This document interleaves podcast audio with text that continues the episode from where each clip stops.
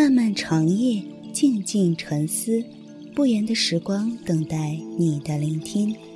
我是静听书屋的不言，欢迎走进你我的时光。玄奘为何被称为唐僧？唐僧到底何许人也？是何家庭出身？玄奘的一生能够带给我们什么启示？我总觉得人性的一个特点就是，对那些熟悉的人与物，我们似乎天然的早已习惯了忽视。所以，我希望用简单平实的笔调，给您献上一个真实的唐僧的故事。读完它。能够增长一点知识，对熟悉的事物多一点了解与体悟，也就不辞我笔耕的辛苦。至于为什么把玄奘挑出来说事儿，也许只是因为我发现周围的朋友都太过熟悉唐僧的故事，而不甚了解玄奘的故事，这使我觉得有点惊讶。这绝不出于有意的选择，而是无心的忘记。希望我的叙述让复杂的玄奘变得较为简单易读。今天给大家带来的是来自微信公众号田野志，作者西屯的文章：痴迷的旅行家，执着的宗教狂。有唐一僧玄奘，第二小节。郑大人打了招呼后，还没有法号的编外出家人陈一，在净土寺正式剃度出家，法号玄奘。可惜的是，清净日子没过多久，天下再次大乱，性情复杂的隋炀帝杀父之后。大概患上了某种心理疾病，从一个心怀高远的有为青年，摇身变为人人心中咒骂的暴君。他最喜欢干的事儿，除了宠爱父亲曾经的妃子陈妃之外，就是大兴土木，修房子、修围墙、修水沟，发兵打老不服管的朝鲜国，三次征伐高句丽。劳民伤财，不给百姓喘息之机，他就又忙活着三下江南，在江都，也就是现在的扬州，开心快活，似乎就是想玩命折腾，好把自己几年干下来的蠢事儿抛在脑后。六幺七年，李渊起兵，在长安称代皇帝。第二年，宇文化及在江都赐死了杨广。李渊顺势马上自己给自己扶正，大唐一代由此开始。隋炀帝登基之后，世道就开始乱了。根据记载，连年的暴政、暴乱与战争，使中国土地上的人口在短短二十年内锐减三分之二，到六二七年。只剩下差不多一千六百万人口。战火烧到洛阳，玄奘也不得不跟着哥哥长街法师加入了逃难的队伍。一路上饿殍遍野，难民们浩浩荡荡西去长安，希望能够找到一线生机。来到长安后。没想到当年的繁华似锦早已风光不再，物价飞涨，纸张供应紧张到朝廷官员都要把前朝文书扒拉出来用背面写字。看来长安也不是久留之地，达官贵人尚且难以自保，还有谁会去顾及那一时流行的佛法无边？玄奘又不得不再次往西迁，去还未受到战争洗礼的川中地区。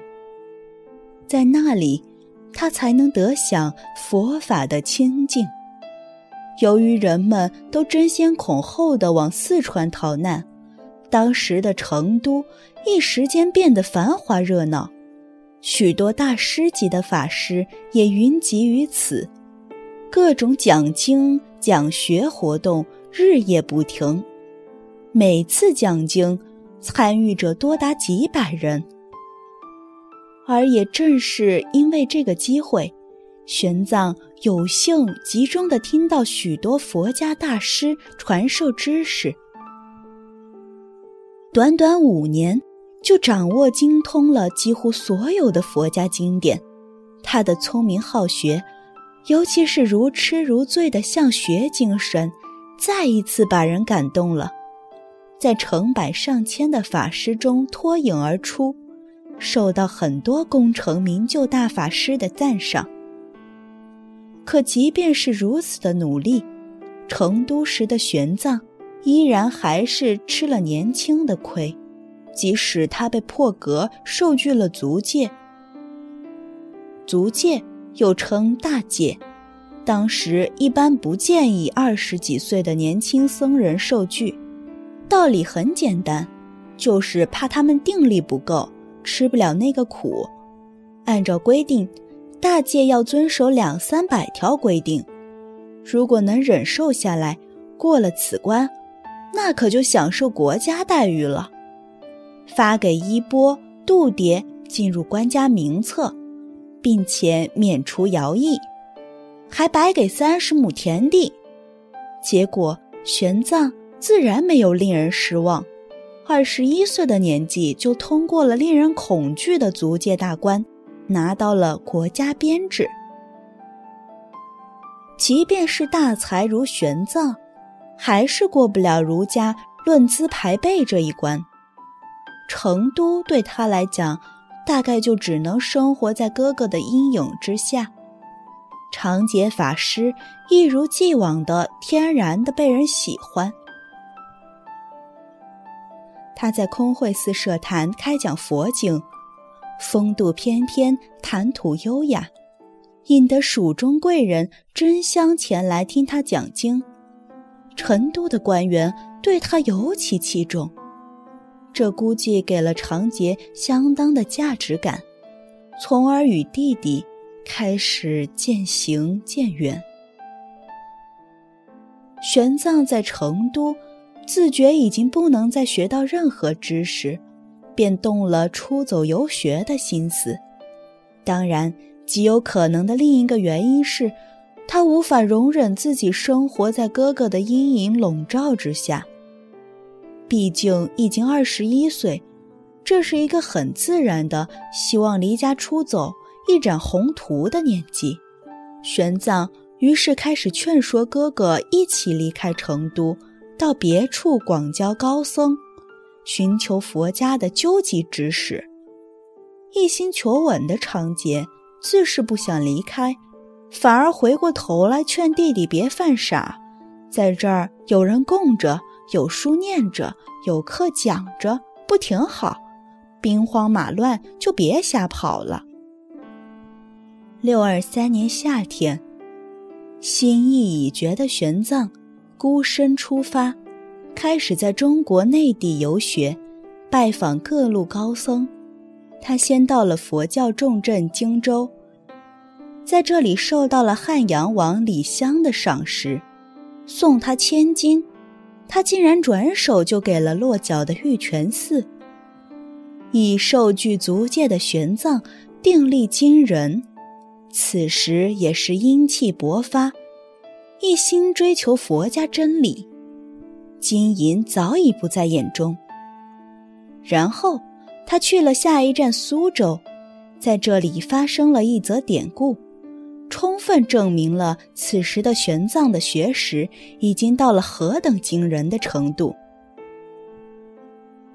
在苏州，他主要是奔当时实派的代表者智严法师而来，此人原在长安主持。已经名满天下。时年他正好六十岁，见到玄奘这个小年轻，由于对他的名声已经有所听闻，表面虽然极为恭敬，但估计内心不一定完全彻底的佩服他。没想到玄奘在每月一次的集会辩论中，充分展现了他博学的才华后，竟让智隐喜极而泣，连连垂足惊叹。一番赞美之词后，竟然要向玄奘行尊师大礼，弄得玄奘很是下不来台。两人后来成了忘年好友，这自不必言。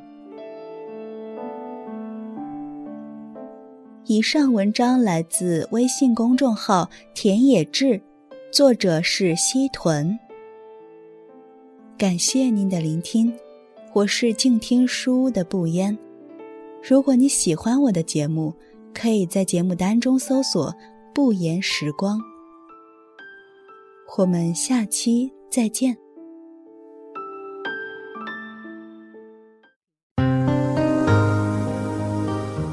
本节目由静听有声工作室荣誉出品，安静聆听，让心宁静。静听有声，聆听内心的声音。